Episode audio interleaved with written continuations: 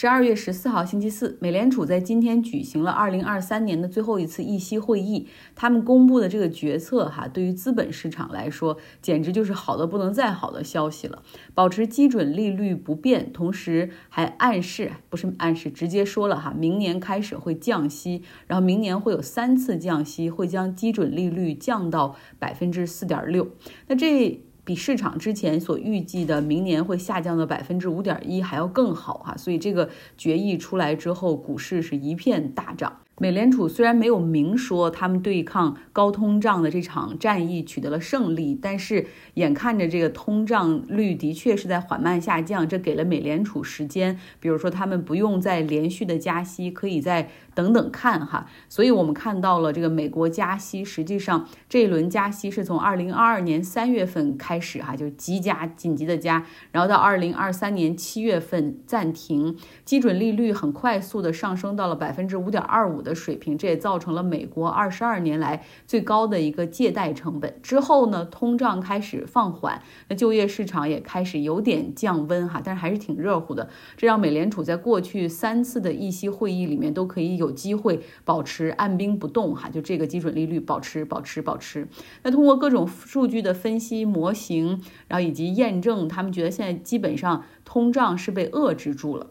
而且这个通胀率是在。缓慢的朝着美联储百分之二的目标哈去回落。那如果说这个时候再加息的话，很可能会让啊经济陷入衰退，等于说用力过猛。所以认为说好这一轮的加息周期可以算是到此为止。有意思的是，在数据上来看，哈，这个通胀回落，然后这个加息也停止了，呃，那经济其实一片向好，哈，很多数据都告诉大家，其实经济现在挺好的。但是个人的感受上，就是我们还是会觉得东西怎么比以前贵啦，然后像小费这种东西，过去。饭店就是吃饭要小费，咖啡馆要小费，这个比较习惯了。那一上来他会给你百分之十五的选择，然后现在好多一上来就是给你百分之十八、百分之二十、二十二这三个选择。呃，然后你想再加上税什么，这东西确实很贵。呃，然后另外呢，在超市的地方，有的时候你结完账之后，超市的服务员也会把这个屏幕转过来，然后让你去。点点击，比如说捐百分之十的钱给店员，提高工资和福利，就是有的时候就在你面前哈，让他们把这个转过来说，你愿意 donation 一些吗？然后帮助我们，然后你很难有的时候选择 no 哈，但如果都这样做的话，那确实感觉什么东西又很贵了。现在的这个数据显示呢，美国人均收入是达到了历史上最高的水平，消费水平也保持在历史的最高水平啊。但是大家的体验就是说，这东西真的是又贵了。美国通胀率在去年最高的时候达到了百分之九点六，那过去六个月的这个通胀率现在是已经降到了百分之三点三哈。但是我们都知道，通胀它总是这个以去年同期作为一个基准，或者它有一个这种 benchmark，所以它并不是说。这个比疫情之前的那个数字哈，所以说相比疫情之前，总体来说油价那是肯定贵了哈啊，然后另外在超市买东东西、吃喝的这些基本的东西也是贵了。呃，美国人把这个叫做 inflation hangover，就是通胀之后的宿醉。大家知道，就是喝醉了之后哈，你不仅当时难受，然后过后可能一段时间一两天也会头疼想吐，所以认为现在就属于一个 inflation hangover 哈，通胀宿醉。呃，那大部分其实所有人，你问他财务状况怎么样，都觉得哎，财务状况还算健康，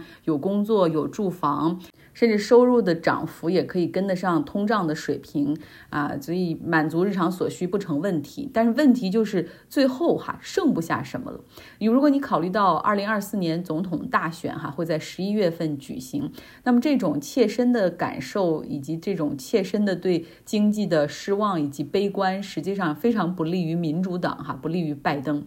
那延伸出来的一个问题就是。美国人他怎么不像中国人那么爱攒钱呢？你既然很悲观，对吧？你就不应该那么消费了，你应该就是攒攒钱哈，以备不时之需。呃，但是统计大家可能也看过那个统计显示说，有超过百分之四十的美国人可能存款都不超过四百美元。我觉得原因主要就是个人债务水平比较高。你看大学也比较昂贵哈，每个人身上背个五万美元的学生贷款就不成问题。如果假如读的是什么 MBA 医生，法学这种学费更贵的，那恐怕这个身上的贷款就更多。所以很多人每个月哈，他除了自己的消费支出之外，还要还学生的贷款，这是一部分。然后还有就是。一个原因就是，好像美国没有这种储蓄或者是存款的习惯，就是银行的存储利率长期是偏低的。因为银行业他们有非常丰富的金融手段，比如说信用卡，然后还有他们的一些金融产品，然后他们放贷，然后一些金融服务，这是他们利润的大头。所以他们对于吸收存款的动力不足哈，所以这个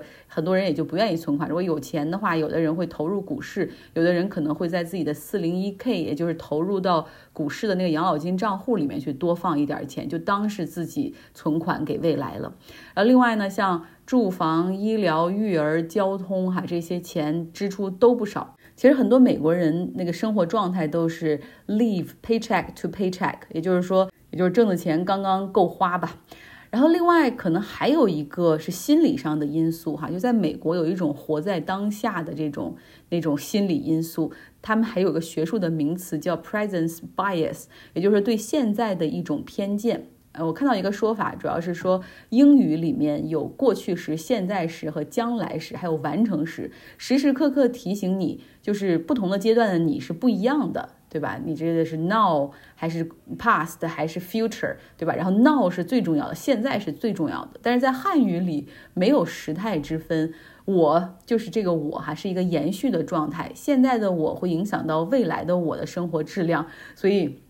这可能是中国人爱攒钱的一个一个心理因素所在。那疫情期间呢，美国那个时候因为长期就是在家 lock down，很多人是没有办法出门。那个时候不论是度假、聚会、看演唱会、体育比赛。就这些活动都没有了哈，这部分钱是攒下来了。另外，因为也不出门嘛，所以买衣服、买鞋、买包这些也也就省了。那个时候确实有很多美国人是攒下了钱哈，可能就会买一些网购一些电子产品呢、家居产品去改善生活质量。呃，然后有些人年轻人哎发现攒钱挺好，还可以买一些虚拟币或者是那个散户进入到股市，这都是那个时候哈，因为攒了钱。嗯，那当然，现在还有一个很重要的原因，就是影响着美国人。实际上，你攒不了多少钱，就是因为贫富差距实在是太严重了。那些富裕阶层，他们是很善于去管理自己的财富，而都是花钱雇专业人士哈来进行投资以及合法的避税等等。我以前不是讲过吗？美国内部大部分的那些超级富豪，他们自己的钱。都不花，他们还要自己去贷款去花钱，呃，比如把自己的一些股权质押，然后用贷款的钱再去投资或者再去买房，因为因为利率是可以抵税的哈。然后另外，如果投资中出现了失误，这个东西也是可以抵税的。反正他们就算得很明白哈。有人说了，就是美国人的很多的这种税务机制，其实并不是真正的去呃去帮助穷人或者帮助那时候最需要的人。所以现在经常听到就是百分之九十九的财富都掌握在那百分之一的人手里哈，所以普通人你很难去攒下什么太多的钱。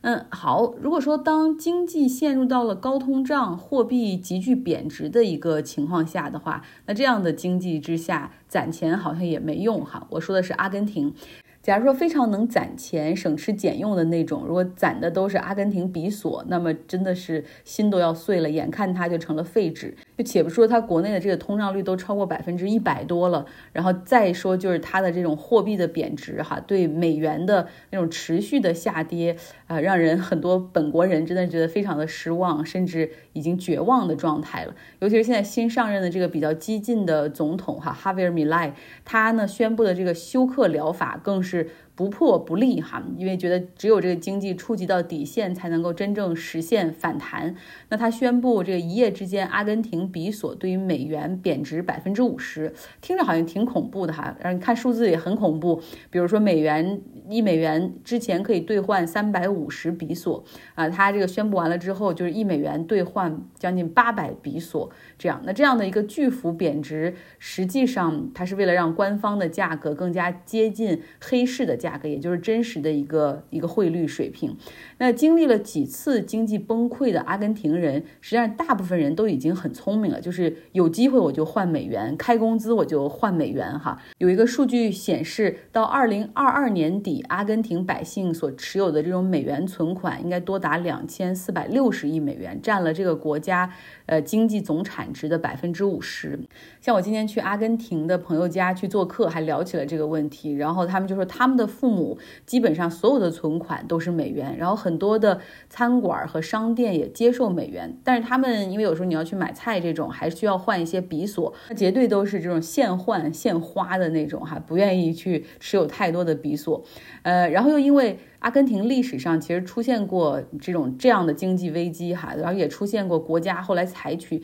非常激进的手段，直接冻结老百姓这银行里面的美元账户啊，不能够把这个钱取出来。呃，所以很多人他们是不愿意把自己的美元存在银行里的。呃，我同学的父母他们是在银行里有一个保险柜，因为钱太多现金放在家里也是不安全哈，所以就放在银行的那个保险柜里面去。然后他们也是竭尽所能的哈，去避免使用银行卡、信用卡，呃，因为不希望阿根廷政府知道自己到底有多少钱。其实这是一种深度的对政府的不信任。那要换汇的时候，他们自然也不会去银行哈，而会在黑市上去寻找这些服务商。听着黑市感觉很恐怖，但实际上在阿根廷这非常普遍。有一些店铺表面上可能，比如说卖手表的呀，或者卖鲜花的，但是你进去以后，私下也可以帮你去换美元。这就等于说大家都知道哪些地方可以换啊，然后但是不能够做明面的生意，因为那是违法的。然后另外还有一项服务就是你可以上门去换汇，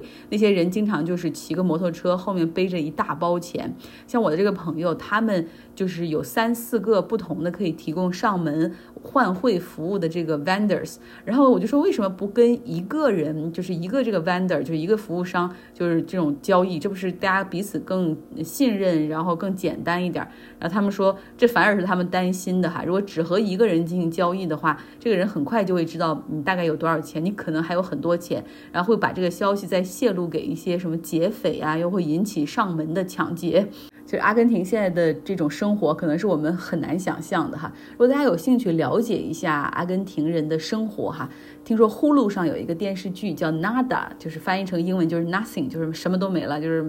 它实际上展现的就是在阿根廷的首都布宜诺斯艾利斯的那种市民生活哈。然后里面还有这个罗伯特·德尼罗来出演，但整体上是一个西班牙语片儿。我准备找出来看看。好了，今天节目就到这儿吧，希望你有个愉快的周四。